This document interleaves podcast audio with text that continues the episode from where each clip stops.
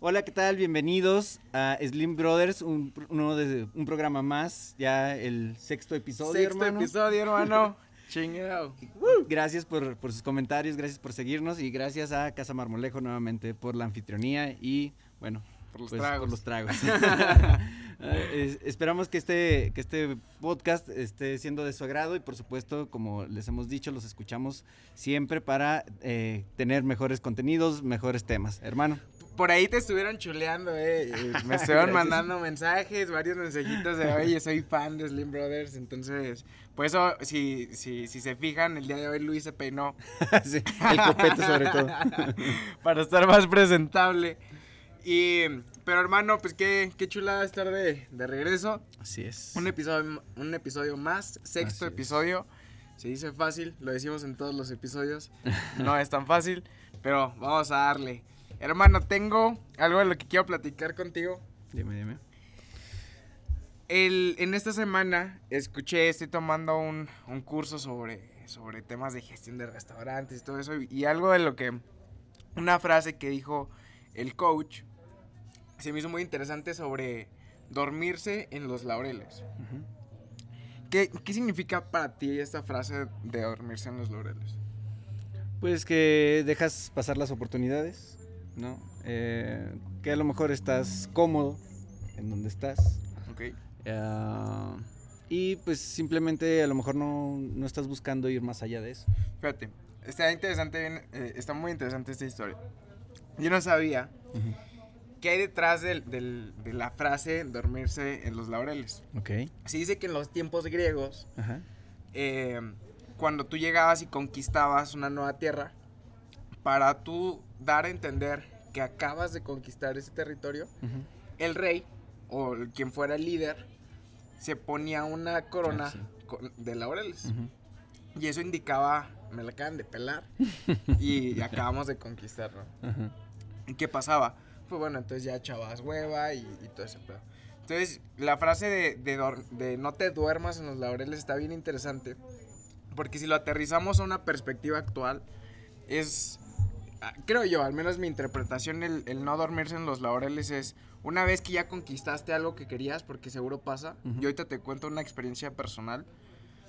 Me ha pasado muchas veces que digo, no mames, ya llegué Sí, sí. a lo que quería y, y me relajo de más, ¿no? Y me duermo en los laureles. Entonces, a mí se me hizo muy interesante la historia que había detrás, porque definitivamente me identifico, porque me ha pasado un chingo de veces y porque estoy seguro que, que también es importante en el proceso para, digo, a- hablando de mi experiencia personal, me ha pasado como tres veces en las que he llegado a eso que era mi top. Llegué, me dormí en los laureles, bajé, por así decirlo, lo volví a alcanzar y en la segunda, en la segunda vez que lo volví a alcanzar, sí fue igual de satisfactorio, pero ya no me dormí en los laureles, no sé si me explico. Ok. Y entonces ya no fue exactamente la misma emoción, porque ya había estado ahí, pero fue, al menos para mí fue importante haberme dormido en esos laureles Ok. y decir, ay, güey, la cagué. Y- y me relajé de más. Ok.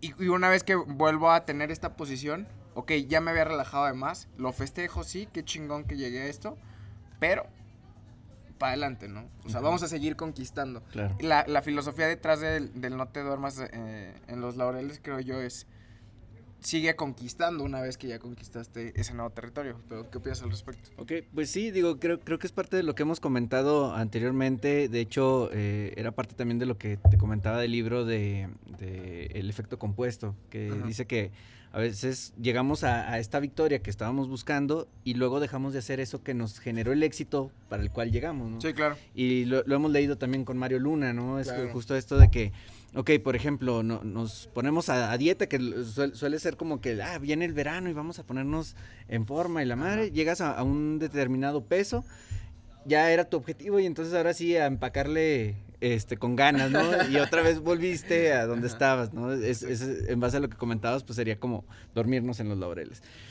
Digo, tú decías eh, en, en la parte de, de, ok, te das cuenta y regresas, pero a veces regresar toma más tiempo, ¿no? O sea, de- depende qué tan, qué tan, qué tan bajo te permitas eh, caer nuevamente o descansar demasiado, ¿no? O incluso a veces la misma oportunidad se va. ¿no? Exactamente.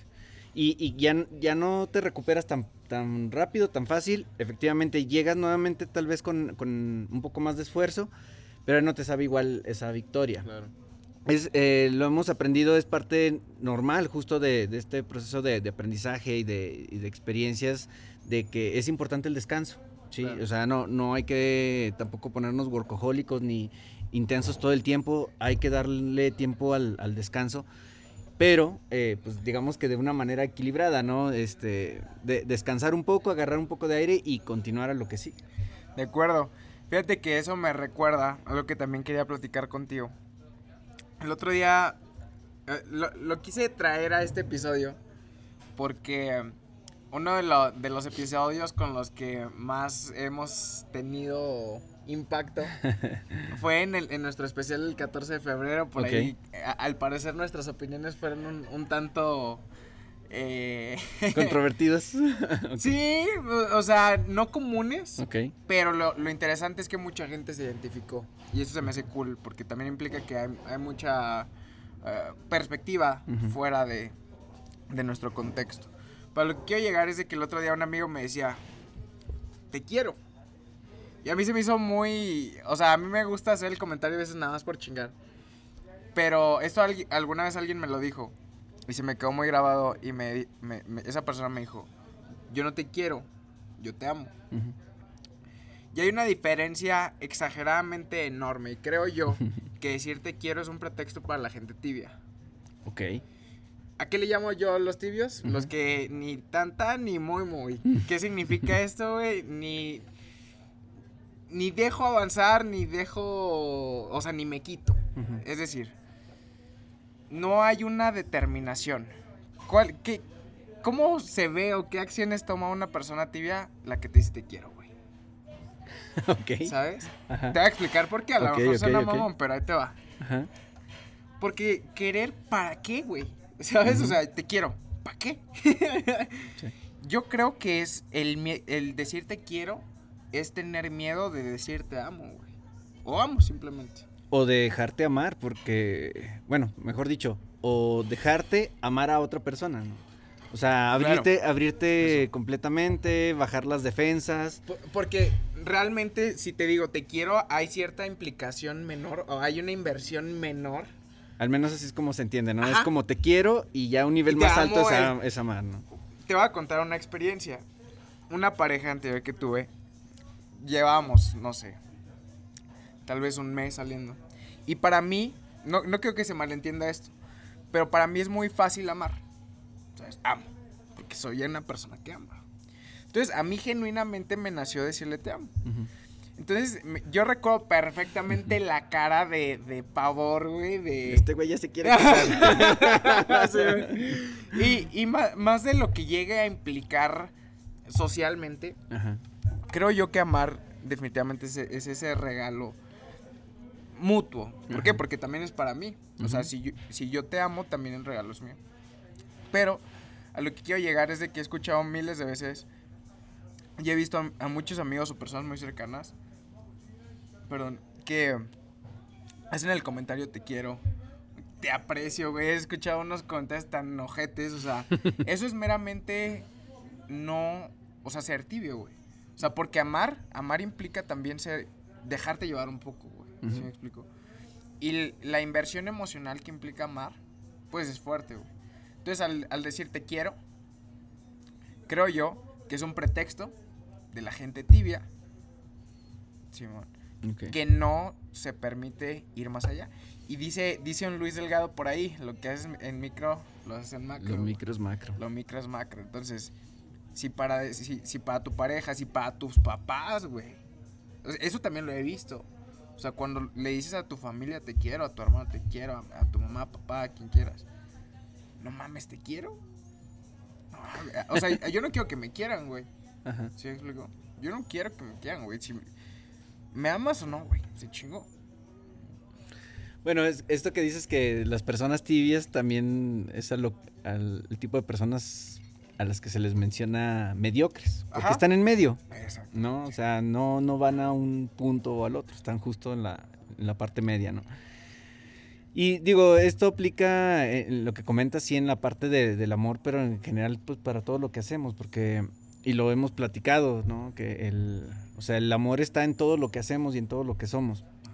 Entonces, mm, sí, creo que culturalmente sí estamos como mal acostumbrados a que, a que no podemos decirle a la gente te amo porque luego es como, y este ah, loco que. Ajá, intenso, ándale, está, ya está todo intenso, ya se quiere casar.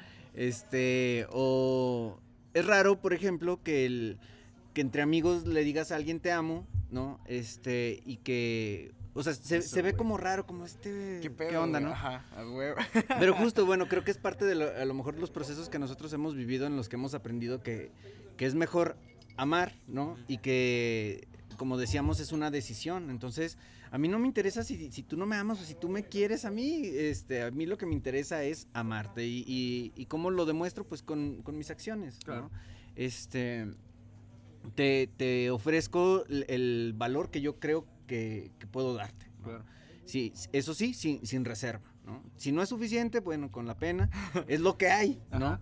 Pero estoy dando eh, de mí, ¿no? Por ejemplo, eh, justo hace dos días eh, cumplió años eh, nuestro amigo Daniel Uribe, que estuvo en el capítulo anterior. Saludos, feliz cumpleaños nuevamente. Y, justo igual, eh, al mandarle un mensajito, le, dije esto, ¿no? Que le digo, ¿sabes qué? Te admiro un chorro, te amo. ¿Por qué? Porque estamos acostumbrados entre nosotros, de, ya, ya entendemos esta parte de que somos brothers y que la locura que se le ocurra a uno, jalo, sin, es más, no, tienes que preguntarme, es más bien cuando lo hacemos, ¿no? sí, sí, sí a, ese nivel de, confianza y que sabemos que siempre nos estamos apoyando, Hasta en los momentos difíciles podemos no estar de acuerdo, pero es como el, va, eh, no estoy de acuerdo, te digo que no estoy de acuerdo, yo veo las cosas de esta manera, pero yo te apoyo. Entonces creo que, es esta parte de, justo el dar este, sin, sin medida, digo, tampoco sin exageraciones, ¿no? Es justo, digamos que en la dimensión correcta de las, de las cosas, ¿no? Pero el, igual pasa con nosotros mismos, con nuestros proyectos, ¿no? Eh, que, no decidimos arrancarlos o que no decidimos llevarlos más allá porque queremos estar pues en medio o estamos dormidos en los laureles porque ya conquistamos una cosa y porque queremos disfrutarla, ¿no? Digo, es, es, parte del proceso, pero llegan momentos en los que tienes que arrancar nuevamente y decir, ok, ya conquisté esto, ¿qué sigue? ¿no? Claro. Súper de acuerdo. Ahorita que dijiste el tema de, de, lo demuestro con mis acciones. Eso se me hace un, punto interesante a abordar. Hace como un año leía, lo tengo muy presente, una frase que decía que el amor se demuestra. Y al principio me chocaba, güey. Me chocaba la frase. Claramente ahí tenía algo que trabajar. Eh, aquí lo interesante es de que, por ejemplo, al menos en ese momento yo recuerdo perfecto que cuando yo lo leí, lo interpreté a, a, nivel pareja, por así decirlo. Y al menos desde mi eh, ejemplo, o más bien desde mi experiencia, me di cuenta que es muy fácil perderse y dejarme a mí en segundo plano. Y más cuando te has dejado llevar por un tiempo. Entonces, a, mí a mí me quedó muy marcado el, el amor se demuestra. El amor siempre se demuestra. ¿Cómo se demuestra el amor a ti? O sea, mejor dicho, yo cómo me demuestro amor a mí. Y entonces ahí es cuando se forma algo que, nosotros conocemos como autoconcepto. Que al final de, cuentas el autoconcepto es lo que forma todas tus creencias. No, no se trata de que te repitas enfrente del espejo, ay, soy súper atractivo, soy un hombre exitoso. Pues sí, te lo puedes repetir las veces que quieras. Pero si no tomas acciones mm. que en las que te generan un autoconcepto, donde te crees que si eres un hombre exitoso, que eres un hombre atractivo, con acciones, entonces vas a generarte tú solo una incongruencia y no hay nada que te genere más, em, no sé cómo llamarlo, frustración. Que el hecho de, tener algo en mente que decir, no, yo soy un hombre exitoso, soy, soy un hombre atractivo y lo que tú, yo soy un hombre sano pero que no te lo estás demostrando con esas acciones. Entonces, ese choque de, de, de acción y lo que tengo en mente es muy frustrante y te lo cuento porque yo, yo he estado ahí. Sin embargo, entendí que como me amo, entonces me lo debo demostrar. ¿Cómo? Con acciones. Exacto. Sí, digo, el...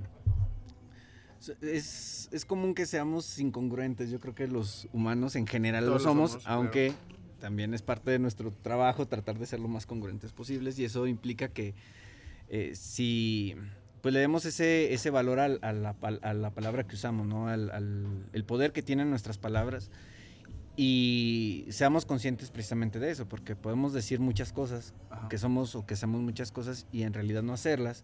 Y pues a lo mejor puedes engañar a las personas que te ven de, hacia afuera, ¿no? Pero no te puedes hacer tonto tú solo. Y justo eh, genera esta frustración que comentas, pero más que frustración es decepción de ti mismo, ¿no? Y entonces en lugar de ir en una espiral ascendente, vas en una descendente en la que cada vez te sientes peor contigo mismo. No estás a gusto, sabes que deberías estar haciendo ejercicio, pero te estás empacando unas papas o unas galletas o lo que sea, ¿no? Es, simplemente es el, el hecho de, de, no estar haciendo lo que sabes que tendrías que estar haciendo. Exacto. ¿no? Y que, digo, el, el, el, el punto es que, ¿cómo te hace sentir o cómo te sientes, mejor dicho, cuando realmente haces eso que deberías. O sea, a lo mejor te costó trabajo, pero cuando lo terminas te sientes feliz y te sientes empoderado, ¿no? ¿Por qué? Porque ahora te demostraste a ti que sí podías hacerlo, que eres capaz de lograrlo y entonces justo esto inicia un nuevo ciclo en el que ahora quieres hacer algo mucho mayor o algo, algo más grande, ¿no?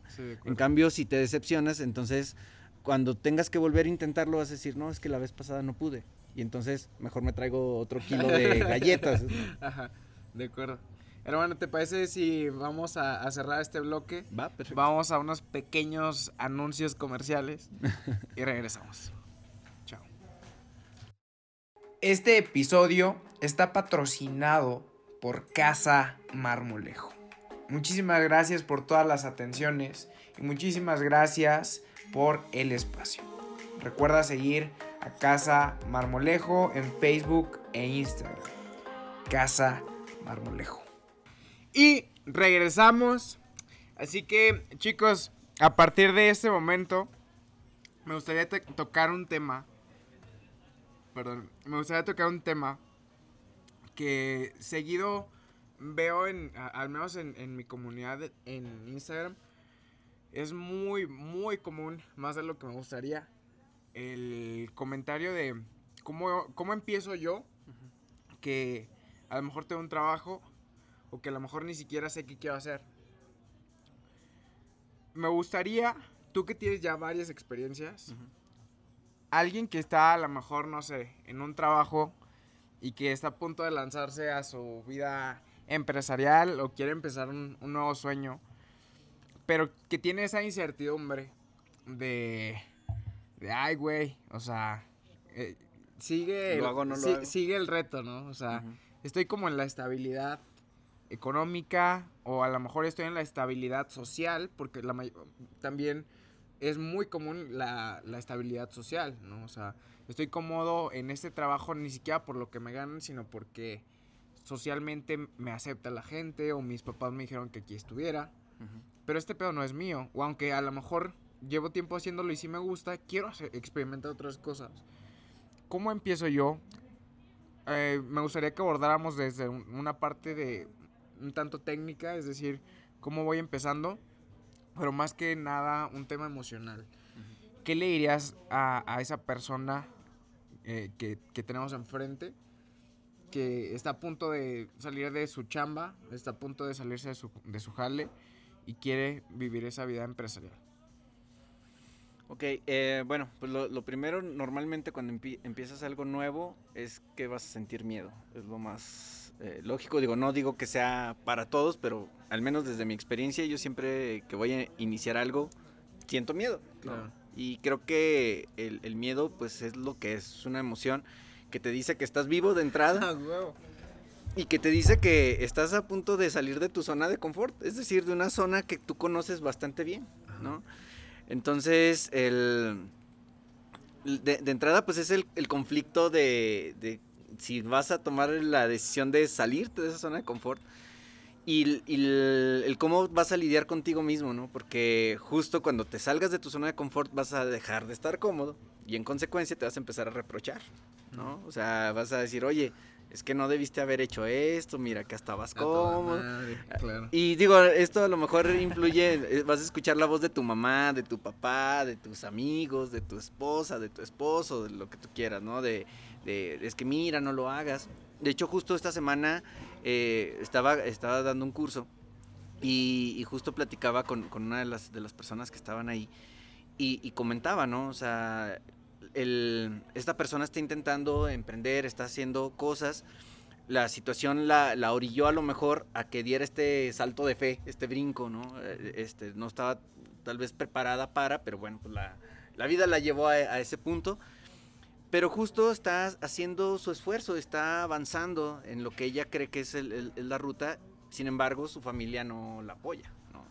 ¿No? Entonces esta parte en la que eh, este, todo el mundo, no, ¿qué, estás haciendo eso de, emprender? ¿Eso qué? Eso no es para ti. Tú deberías de estar buscando un trabajo, ya deja de hacerte tonto o tonta, etcétera, ¿no? Y, creo que no, siempre necesitas a, que estén esas personas diciéndotelo. A veces tú mismo te lo estás diciendo, ¿no? Y es justo esta, esta batalla, esta guerra entre, entre tu juez que te dice, te dije que no deberías de haberlo hecho, te dije que no te deberías de haber lanzado, y ese algo más que te dice, sí, es que era el momento, sí, ya estás aquí, dale, ¿no?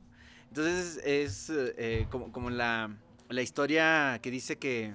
Eh, todos tenemos a un lobo bueno y uno malo dentro de nosotros, ¿no? Y que le, está platicando un papá a su hijo y que el hijo le dice, bueno, ¿y cuál de los dos es el que gana? Pues el que gana es el que alimentes, ¿no? Al final de cuentas es aquel al que tú alimentas el que, el que va a ganar, ¿no? ¿El lobo del miedo o el lobo de, ser valiente? Exactamente, de, aventarte a hacer las, las cosas, ¿no? Entonces, de entrada creo que es esa, esa parte en lo emocional, pues vas a tener ese conflicto y creo que es natural hasta que empieces a a demostrarte a ti mismo que tenías razón, que empiezas a demostrarte que con todo y lo que sea que pase, tú vas a seguir adelante y que le digas, ¿sabes qué? Ya no te voy a alimentar, lobo del miedo, me vale, sí, qué bueno, ahí estás, gracias, porque al, final de cuentas te está diciendo, ¡eh, aguas! ¿No? Pero, o sea, hasta ahí, su función es decirte aguas, ¿no? con eso tú evalúas y avanzas. Y ya en la parte técnica, pues bueno, depende como el, la zona en la que estás, ¿no? Si, si tienes ahorros, si tienes eh, ya un plan B, que, lo tengas estructurado, que lo, ya lo puedas echar a andar, o si aún no está listo, bueno, pues, eh, ¿qué necesitas para que esté listo, no? El, pero al final de cuentas, pues tiene que ver con el hecho de, de en qué momento también estás de, tu vida, ¿no? Y, cómo, a dónde quieres llegar, ¿no? En, consultoría se, se, dice que el cambio es... Eh, solamente se, se lleva a cabo cuando el beneficio es mayor que, o al menos tu percepción del beneficio es mayor que, que la percepción del estado en el que estás, ¿no? Entonces, o sea, lo que va a ganar es más grande. Es mayor que, que, lo, que, tengo ahorita, ¿no? Entonces, ahí de entrada, pues creo que es ese, ese punto, ¿no? Si, si tú te estás aventando por iniciar algo, pues seguramente es porque visualizas que vas a tener un, un beneficio mayor que el estar donde estás dicho de otra forma o visto de otra forma, a lo mejor, digo, no sería lo correcto, pero que veas que vas a perder más donde estás que haciendo lo que vas a hacer, ¿no? Entonces, eh, creo que tiene que ver con, esta parte de, el, cómo, el, cómo estás um, enfocándote y hacia dónde quieres ir y cómo te hace sentir eso. Y eso es importante. De hecho, a mí algo que me ha servido muchísimo es eh, apuntarlo en un diario porque me ha pasado que tomo decisiones y justo cuando empieza mi maldito juez a decirme, te dije, no lo debiste haber hecho, estabas cómodo aquí, tenías esto, tenías lo otro, eh, se te olvida el por qué lo hiciste. ¿no? En cambio, cuando lo anotas eh, y en esos momentos que llega tu juez y que neta te sientes mal, ok, a ver, voy a recordar por qué lo lees y dices, ah, sí, claro, por esto lo hice, o sea, por esto tomé esta decisión y así me sentí en ese momento. Algo que a mí me ha servido es precisamente anotar ¿por qué estoy tomando esa decisión? Digo, no lo hago con cada decisión que, ah, que tomo, las que son con las que son importantes. para mí y que por lo regular representan un hito en mi vida, ¿no? Un cambio, un punto de inflexión. Este, ¿y cómo me hace sentir eso? ¿Sí? Porque ahí hablo precisamente, me escribo a mí mismo, a mi yo del futuro, diciendo, ¿sabes qué? Tengo miedo, pero lo voy a hacer con todo y miedo. Sí, este, me, me, me llena el, el, hacer esta, esta acción, me quiero llegar a este punto, quiero demostrarme que puedo hacerlo, ¿no? Y cuando llegan esos momentos, ya lo leo y digo, ok, va. A lo mejor no lo siento tanto, pero como es un mensaje de mi yo del pasado a este momento, que, que, sabía que lo iba a necesitar, lo agradezco y también eso me hace entrar en un, en un diferente, ¿no? Ya como el, el, verlo con perspectiva que a lo mejor perdí en ese momento. Se chingan. Se chingan. Fíjate que yo siento, digo, la verdad es que hablando de mi experiencia, si, si algo también te agradezco mucho, hermano, es que más bien, o sea, quien ha vivido esas experiencias eres tú porque realmente en, nuestra dinámica de hermanos el que corre los riesgos porque pues no tiene nada que perder pues soy yo, ¿no? Entonces está chingón porque hasta, hasta determinado punto tú has sido esa, esa red que, que ha soportado varias cantidades de madrazos. pero incluso lo hemos platicado y, y, no falta mucho. Pero va a llegar en algún punto, va a llegar esa totalidad en la que ninguno de los dos tiene un trabajo tal cual, sino estamos creciendo nuestros proyectos. Yo lo veo y lo ah, esta última semana me he estado tomando más, más en serio el, gimnasio. Voy con, con, el Abner y Harley, su carnal. Y esos güeyes son bien intensos en, en, el gym. Entonces de repente yo voy acá, no sé, en una repetición y estos perros, güey, no me dejan bajarlas así de que, no, otra, güey, otra. Y yo, no mames, me está riendo, cabrón otra cabrón, sí pues. Y pues sí pude, efectivamente. Hay algo que, yo conozco como agujetas emocionales. Y esto lo voy a explicar con el ejemplo del efecto del astronauta. Hay algo que a mí se me hizo muy cabrón de entender, de, pasar hacia el lado emocional. A mí me, gusta mucho entender la, la, parte emocional. El, ¿Qué pasa cuando mandan a alguien al espacio? No soy físico ni nada. Espero no ofender a, algún físico. con, la con la reverenda mamá que voy a decir. Pero bueno, para el ejemplo, ¿no? Mandas a un, a un astronauta y, por temas de... Eh, ¿Cómo se le llama? De... ¿La gravedad? De gravedad. Pues mucho de la resistencia que hay en, la, en, en, el espacio, pues no es la misma que aquí. Entonces, al pasar tanto tiempo allá y no tener una resistencia, entonces regresan a la Tierra y regresan con menos masa muscular, regresan deshuevados, literal. Y entonces es como, eh, se le denomina el efecto astronauta. ¿Cómo lo pasamos eso a la vida o, a las agujetas emocionales? Creo yo que es una real bendición, si así queremos que, que sea, el que haya ese tipo de resistencia en nuestra vida. entre, entre menos resistencia hay, nos vamos a convertir en un astronauta en el espacio. Sí. O sea, nos vamos a debilitar. Nos vamos a debilitar. Entonces, hay una frase que, no sé si, si suena trillada, pero a mí me gusta mucho, que, dice que no, no pidas que no tengas problemas, sino más bien pides ser lo suficientemente capaz de resolverlos. Y creo muy firmemente en eso porque si algo hemos visto, al menos en, lo que fue 2020, inicios de 2021, problemas hay. Y antes de la pandemia había problemas. Pero creo yo que justamente ahorita andamos jugando en modo experto. y, y, estamos a nada que lleguen los zombies. Pero e, esas agujetas emocionales nos han servido para ser muchísimo más fuertes. Ahora, transportándolo a la pregunta que yo te hacía para los emprendedores, creo yo que la, carga hace andar al burro, güey. Y, y, de nuevo lo cuento desde mi experiencia personal. Cuando más atorado, güey, de compromisos he andado es cuando más me he puesto a jalar, güey. Y ya una vez que me liberé de esos compromisos o de, que, de lo que haya tenido que hacer, pues ya me quedé con el ritmo, ¿sí me explico? Y entonces crecí y emocionalmente estamos mamadísimos, Solo emocionalmente. pero, pero creo yo que, que, que, si tú estás a punto de, de saltar al vacío, que siempre lo hay, güey. O sea, por más seguro, entre comillas, que sea tu trabajo, siempre va a haber incertidumbre. Creo que es menor, pero siempre lo va a haber. Fíjate que Ahorita que comentas esto se me viene a la mente eh, esta parte de la incertidumbre. De hecho, en mi experiencia he aprendido una frase que me digo a mí mismo, ¿no? Sí, me gusta mucho esa frase. Me gusta mucho. y es, abraza la incertidumbre porque es lo único seguro que tienes, ¿no? A mí me costó trabajo aprender esta, esta frase, esta filosofía de vida para mí y, lo platico así muy en, lo corto, ¿no? Cuando salgo de la carrera, me voy a trabajar a Querétaro. Estuve allá dos años y medio en un, trabajando en un proyecto, en un centro de investigación. Me gustaba mucho el proyecto y obviamente recién egresado, pues yo me, sentía don, chingón. ¿no? ¿Por qué? Porque de hecho corrí con la fortuna de que me contrataran con todo y que todavía no me titulaba. O sea, todavía no era ingeniero y ya me pagaban como ingeniero, ¿no? Entonces, eh, pues sí, me sentía que las podía todas, ¿no?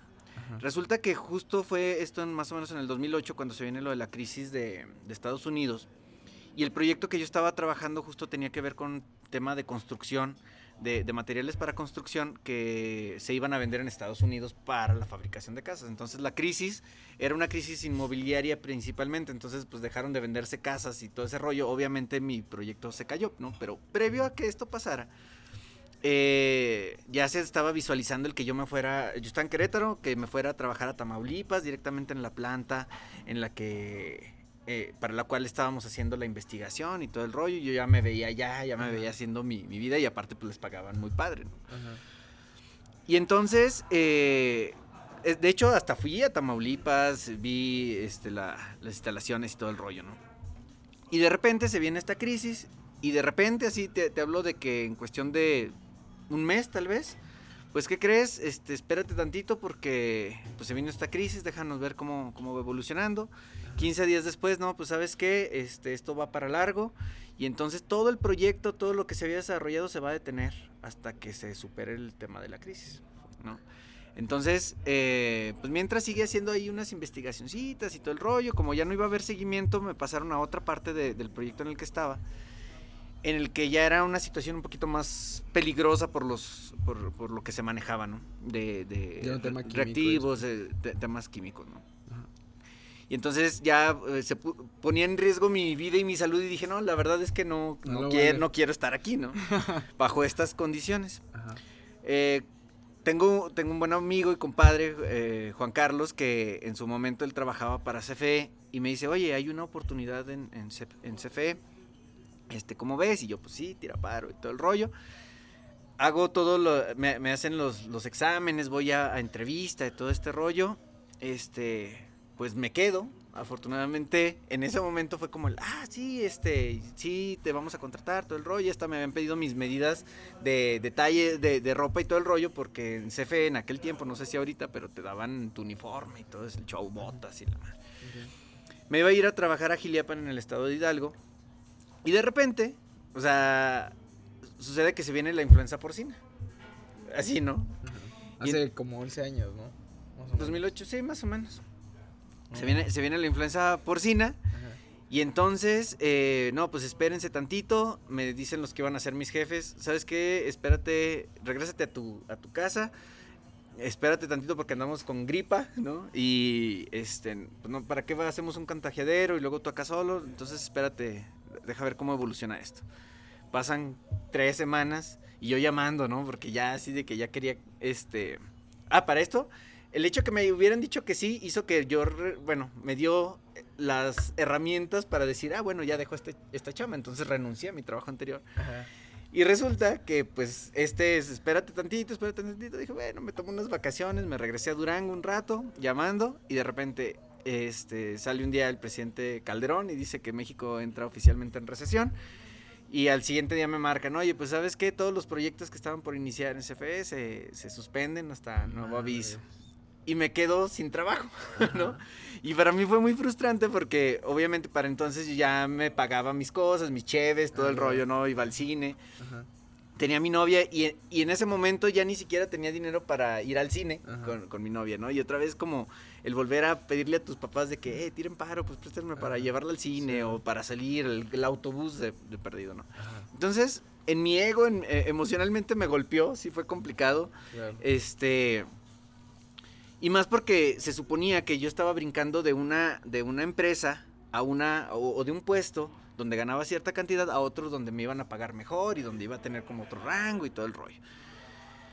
Y entonces sufrí mucho porque eh, no conseguía trabajo, duré cuatro o cinco meses sin trabajo. Y ojo, sufrí mucho porque yo no tenía experiencia de estar sin trabajo, ¿no? Porque Ajá. cuatro o cinco meses puede que no sea nada porque hay gente que tiene dos o tres años que no consigue trabajo. Y entonces la, la verdad es que fue muy poquito tiempo, pero para mí era, era Sí, complicado. para el estilo de vida que, que tenías. que, que no- tenía no, y pues, me eso hizo que como no tenía las, las herramientas emocionales necesarias en su momento, pues me traumó, porque fue como el, es que no, no inventes, no puedo confiarme nunca del, del tema de, del dinero y, y, este, siempre, siempre como que con un sentido de, de pérdida y de necesidad de dinero, ¿no?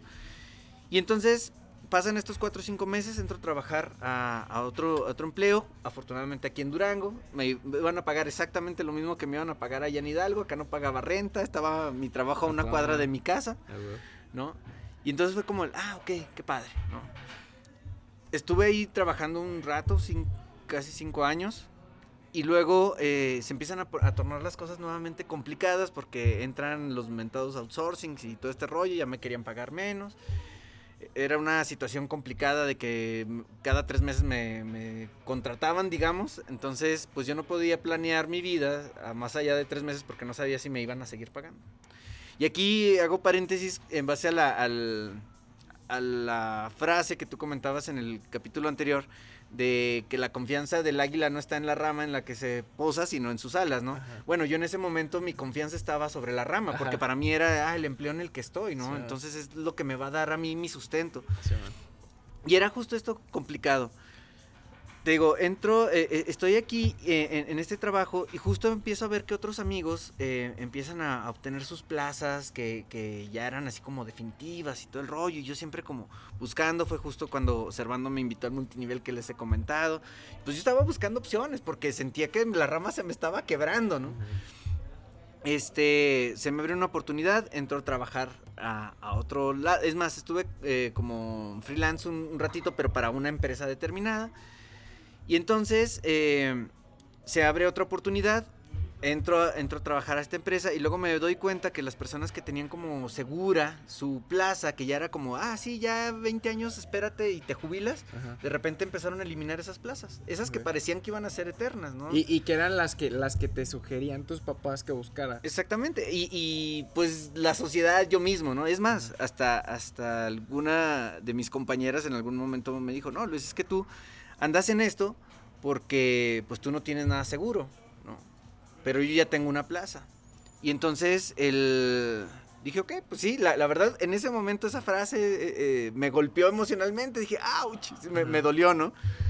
Pero luego me di cuenta que eso tampoco era seguro, porque después esa plaza se perdió. Y que no necesariamente es malo el no tener eso. No, exactamente, ¿no? Y, y vi a gente que llevaba 20 años trabajando en este lugar, que tenían una plaza y de repente hubo un cambio que se le ocurrió a alguien y eso que parecía que iba a ser eterno, ya no era. Entonces, ju- justo eh, eso fue haciendo que me diera cuenta que por más seguro que parecen las cosas, en realidad nunca lo son. Entré a trabajar esta otra empresa que te digo y en esta empresa, el, director de la empresa, eh, eh, una, persona eh, muy profesional y con mucho talento, hizo que la empresa creciera. Y tú dices, bueno, es que a lo mejor era, eh, esta experiencia fue porque en su momento, donde yo estaba, a lo mejor era gobierno y, ahora donde me fui ya era el sector privado, entonces las cosas son diferentes. Pero resulta que esta otra persona, que te digo que era muy eficiente y era un muy, muy buen director, de hecho aumentó las ventas que, que se tenían, hizo que la empresa creciera y por esa razón luego mandaron a otro director a la empresa porque era como el, ok, gracias, pero ahora necesitamos a alguien que esté al nivel de este nuevo crecimiento. Que, que no esté tan perro. No, o sea, digamos que lo llevó a cierto nivel y entonces ahora necesitamos a alguien que esté listo para este nuevo nivel, Ah, ya. ¿no? entonces- Y entonces llegan y lo, lo corren, así, de un día para otro, o sea, No llegaron, este, ¿qué creen? Y de repente todo, todo silencioso. Lo corrieron por hacer bien su trabajo, desde mi perspectiva al menos, ¿no?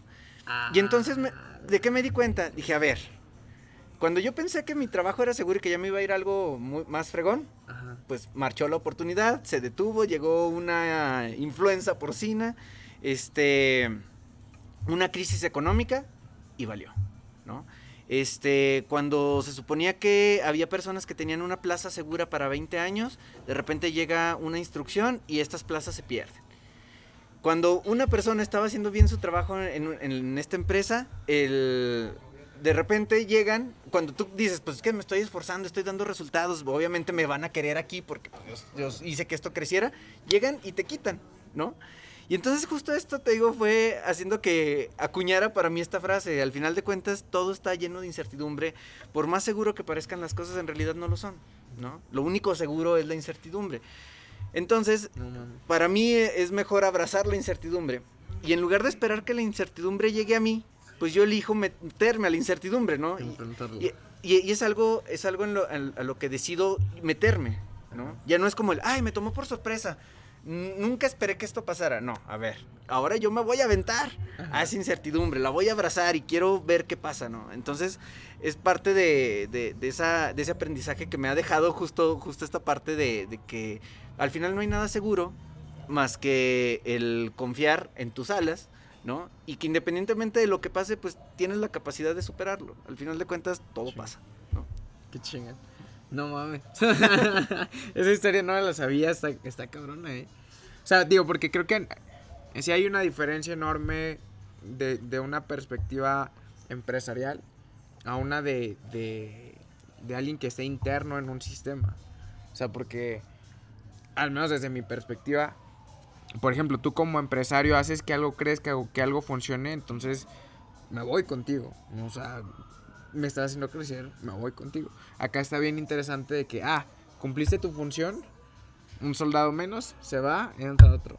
O sea, es como que, ah, güey. Sí. Digo, no digo que el que, el que llegó no fuera bueno, de hecho, es muy bueno, también le, reconozco eso. Pero justo es como, eh, en mi mentalidad de ese entonces, para mí fue algo injusto. Porque dije, oye, pues es que qué injusto que alguien que se esforzó por hacer crecer a la empresa la llevó al nivel que, que se necesitaba para que diera como el salto y de repente, ok, ya estamos eh, de, un nivel A, pasamos a, bueno, de un nivel 3 eh, pasamos al 2, ah, ok, ahora necesito a alguien que tenga ese nivel. Como empresa lo, lo entiendo, ¿no? Porque dices, ahora necesito a alguien que tenga esa capacidad para llevarlo al nivel 1. Pero en, hablando de lo que entenderíamos como justicia, pues no me parecía justo que ese, esa persona que se esforzó tanto por llevarla de un punto A a un punto B, ya lo estuvieran corriendo. Obviamente lo liquidaron bastante bien, ¿no? Claro. Pero, digo, no está como chido de que, ah, gracias, ¿no? Lo hiciste bien. sí, sí, sí, sí, Después lo aprendí, dije, ok, eh, es cierto, al final de cuentas, pues hay que dar el mejor esfuerzo en el momento en el que estás y justo tener la confianza en las alas y no en la rama. Chingón. Hermano, ¿te, pasa, ¿te parece si vamos al último corte comercial? Perfecto. Y regresamos. Hola, ¿qué tal? Soy Dani de nuevo y este mensaje es para recordarte que entre más nos ayudas a compartir este contenido y si te hace sentido y de alguna forma te ha aportado, significaría al mundo entero que nos ayudes a compartir para llegar a más personas. Te recuerdo que nos sigas en Instagram y Facebook como Dani Slim y como Luis Delgado de Geo.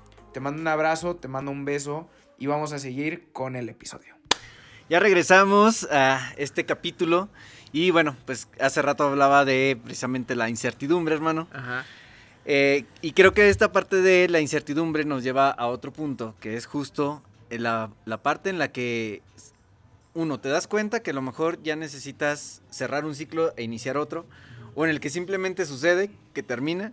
Eh, tienes que pasar a lo mejor por un proceso de duelo, ¿no? Pero eh, te das cuenta que tienes que cambiar o que tienes que dar eh, un paso a un lugar diferente, ¿no? Ya sea en el trabajo, ya sea en una relación. En tu experiencia, ¿cómo has vivido esta parte? Le, diste así al mero clavo de lo que considero yo es la parte vital para llegar a un cierre de ciclo. Y es el, es el vivir un duelo, güey. Llámale pareja, llámale trabajo, llámale lo que tú quieras yo creo que para llegar a un cierre de ciclo es importante que te permitas aprender la lección, güey. Hasta que no aprendes la lección no cierras el ciclo.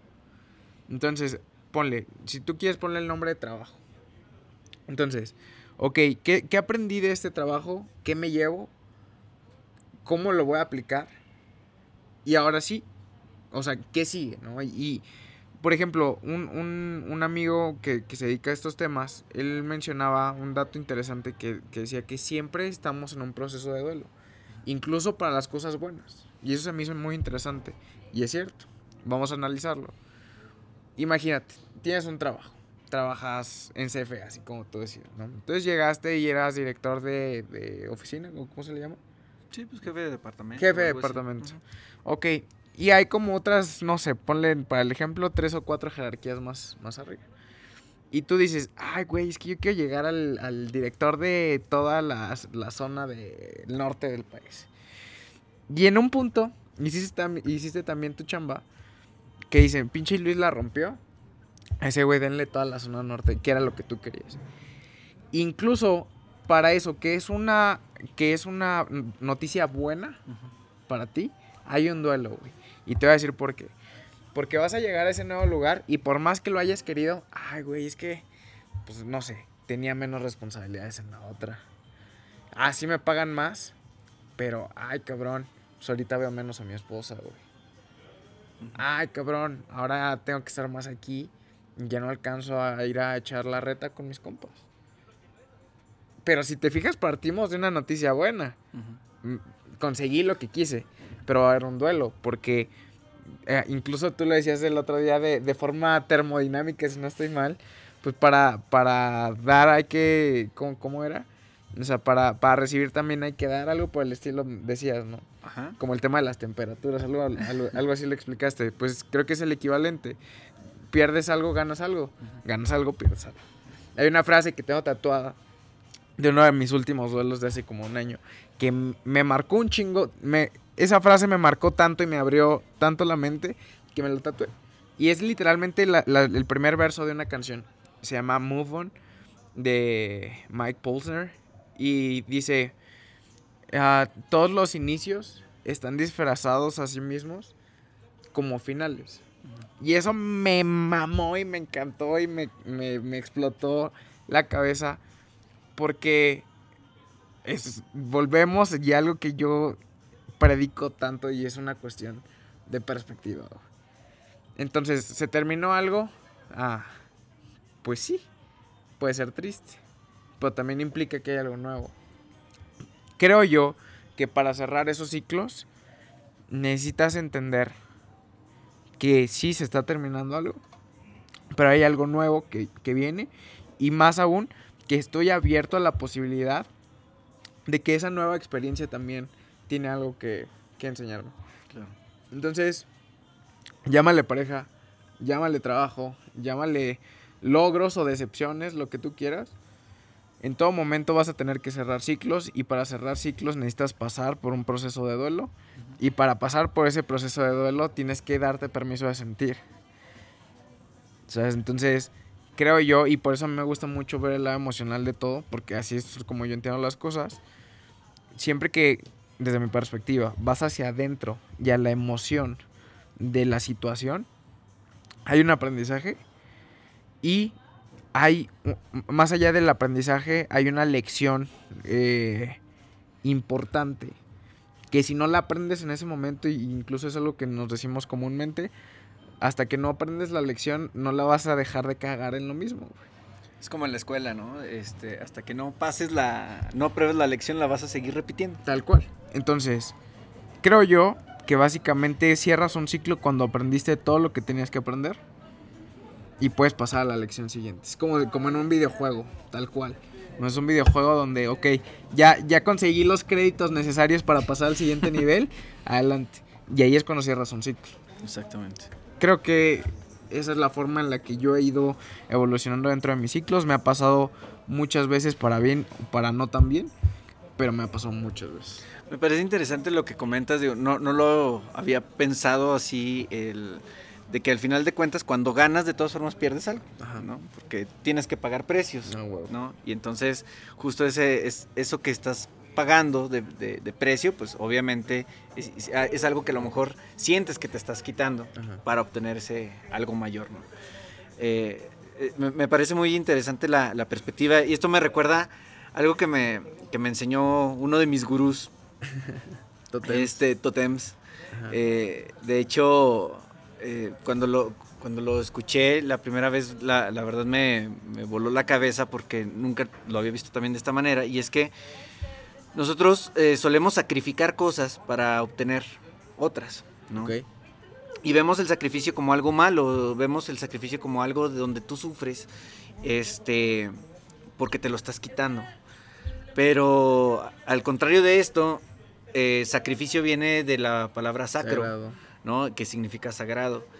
Y en realidad lo que significa es que eso de lo que te estás despojando, de eso que te lo estás quitando, lo estás poniendo en un altar, ¿no? Eh, para elevarlo a lo sagrado. Y digo, sin meternos en temas religiosos, pero el punto es que cuando tú lo elevas a lo sagrado, eh, en realidad significa que estás poniendo eso como materia para, uh, para que lo que tú quieres obtener esté un, en un nivel mucho más elevado. A, a, un nivel práctico, creo yo, es como en, en Avengers, en Endgame. Ajá. ¿Te acuerdas que, que, no, cómo se llama esta niña? Este, pero que, que es un alma por un alma, ¿te acuerdas que uh -huh. hacen ese comentario? Creo yo que, que de forma visual podríamos representarlo de esa forma, ¿no? Es como, efectivamente, ganas algo, pierdes algo, quieres conseguir algo, probablemente algo de lo que más aprecias, lo vas a tener que dejar de lado y lo, llevarlo a un lugar sagrado como, como fruto, güey, ¿sabes? Como ofrenda. Como ofrenda, esa era la palabra, de conseguir el resto. Exacto. Pero aquí, o sea, justo eso eh, lo estás elevando. Entonces no es algo que te quitas, sino que es algo que pones, Ajá. ¿no? Este, para que justo el, el, objetivo último, que es el que estás persiguiendo, va a estar en un nivel mucho más elevado que en el que estabas inicialmente, ¿no? Y Ajá. ese objetivo pues, tiene que ver con, contigo, con, conmigo, con quien, lo, con quien hace el sacrificio. Ajá. Sí, 100% de acuerdo. Perfecto, hermano. Pues creo que con esto terminamos, terminamos el capítulo de hoy. Ojalá. Ojalá que esto haya sido de, de, su agrado. Seguimos escuchándolos, los seguimos eh, leyendo. Y pues bueno, eh, coméntenos qué les, qué les ha parecido, qué temas quieren que, que toquemos. Ajá. Y pues bueno, adelante, hermano. Chicos, mil gracias, mil gracias por llegar hasta este punto. Ya seis episodios de nuevo. La verdad es que ha sido una delicia estar compartiendo viernes y, y sábado al lado de Luis, al lado del buen Isra. Eh, la verdad es que significa muchísimo eh, sus comentarios. La verdad es que meramente sus comentarios son los que hacen mejorar este contenido. Es por y para ustedes. Y a final de cuentas, eh, esperamos que este contenido que a nosotros nos hace sentido también les haga sentido a ustedes. Entonces, mil gracias por llegar hasta aquí. Mil gracias al buen Isra que se está rifando gracias, toda la, la producción. Y eh, te mando un beso, te mando un abrazo. Y no se te olvide que nos vemos más pronto de lo que crees.